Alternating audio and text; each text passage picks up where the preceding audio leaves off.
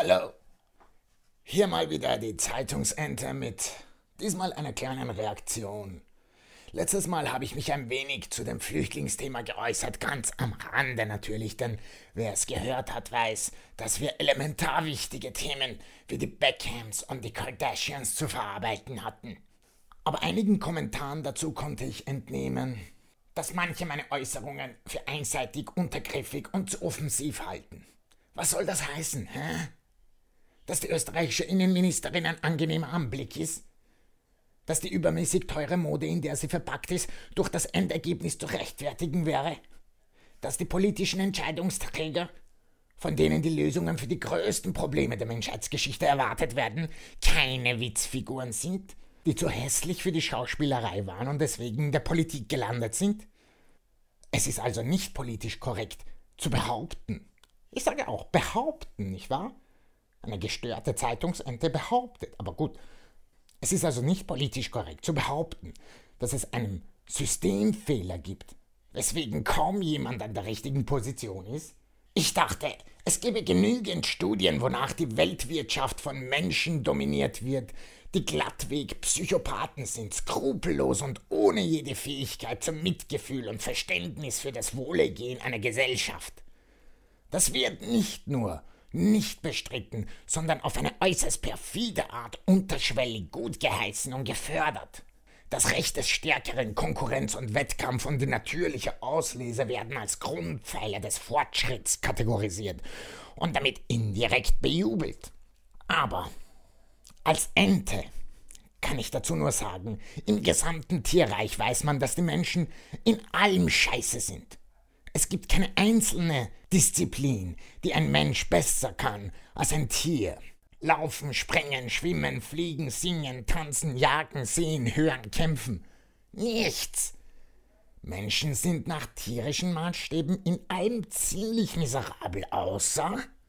Ja, außer in der Fähigkeit zusammenzuarbeiten, kreativ zu sein und Probleme gemeinsam zu lösen. Da sind die Menschen um Meilen besser als alle anderen. Das ist auch, was wir Enten bewundern. Wir sind Zugvögel und haben uns auch vor langer Zeit entschlossen, zusammenzufliegen, in eine Richtung statt jeder für sich in verschiedene Richtungen, und wer gut ankommt, hat gewonnen. Aber wenn man Psychos das Steuer übergibt, wird nicht viel Gesundes rauskommen, da kenne ich mich aus. Seht mich und diesen Podcast an. Also hat die Menschheit asoziale Psychopathen zu Entscheidungsträgern gemacht. Schön.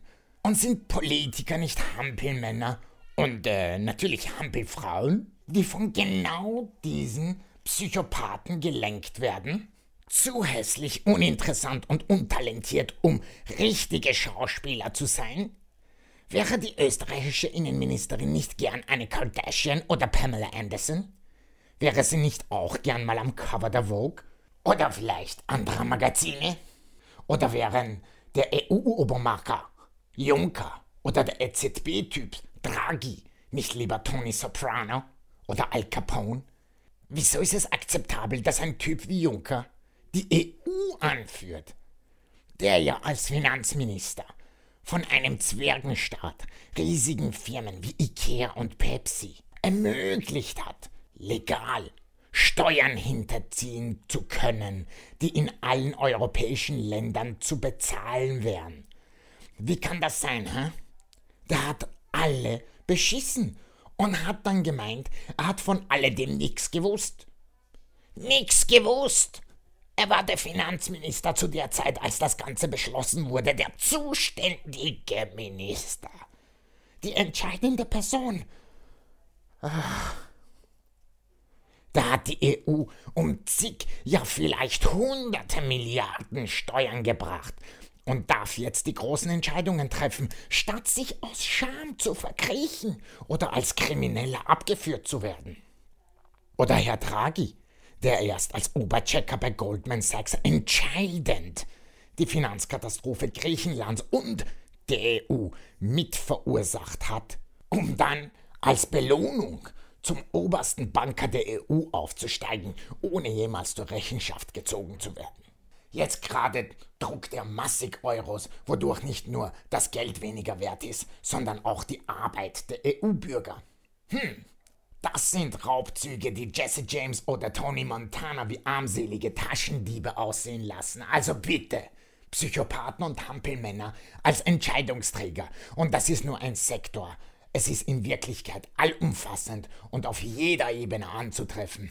Oder sind nicht zu viele Lehrer, möchte gern Wissenschaftler und zu viele Wissenschaftler Zombies ohne körperlichen Bezug zum Leben, das sie zu erklären und zu verbessern versuchen? Ist nicht die gesammelte Exekutive überfordert mit der Aufgabenstellung, der Umsetzung und der Verarbeitung, die Gerichte unterbesetzt, das Rechtssystem relativ wenig interessiert am Wohlergehen der Allgemeinheit, was das Wort Recht ad absurdum führt?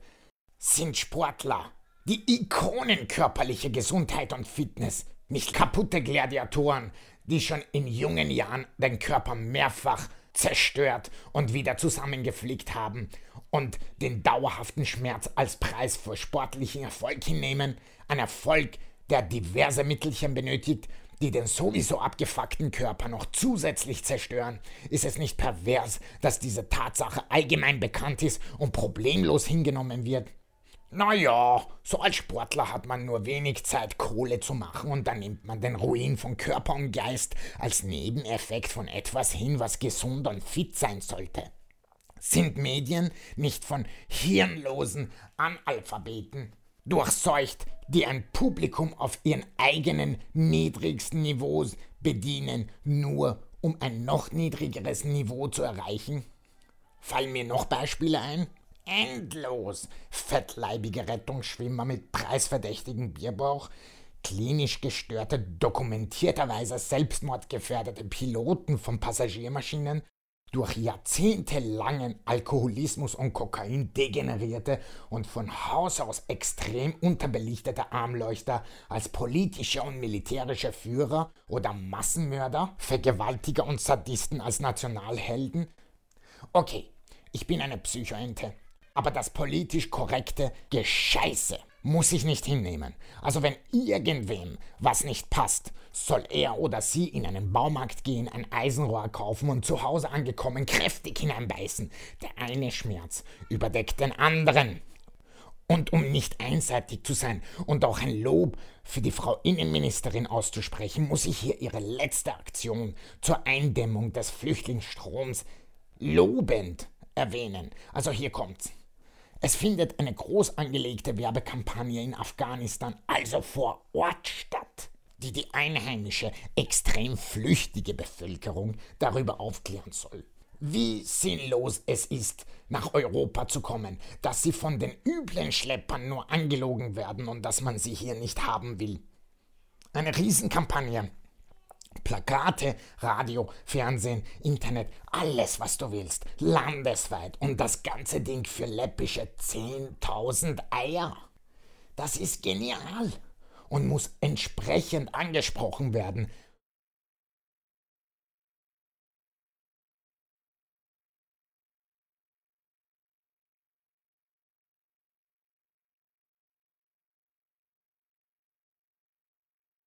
Und das spart uns jede Menge Geld. Aber wenn uns die Flüchtlinge Millionen und Milliarden kosten und ein simples Inserat in einer großen Tageszeitung hier bei uns ein Mehrfaches dieses Kampagnenbudgets braucht, warum investiert man nicht mehr als läppische 10.000 Eier in die Sache? Keine Ahnung. Das wüsste ich echt gern.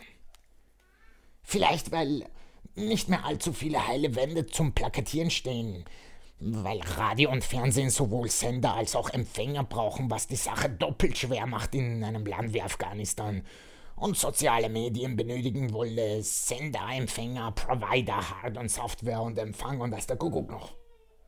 Und wer weiß, vielleicht beeindruckt so ein Plakat weniger, wenn man in der Hölle lebt und nichts zu verlieren hat.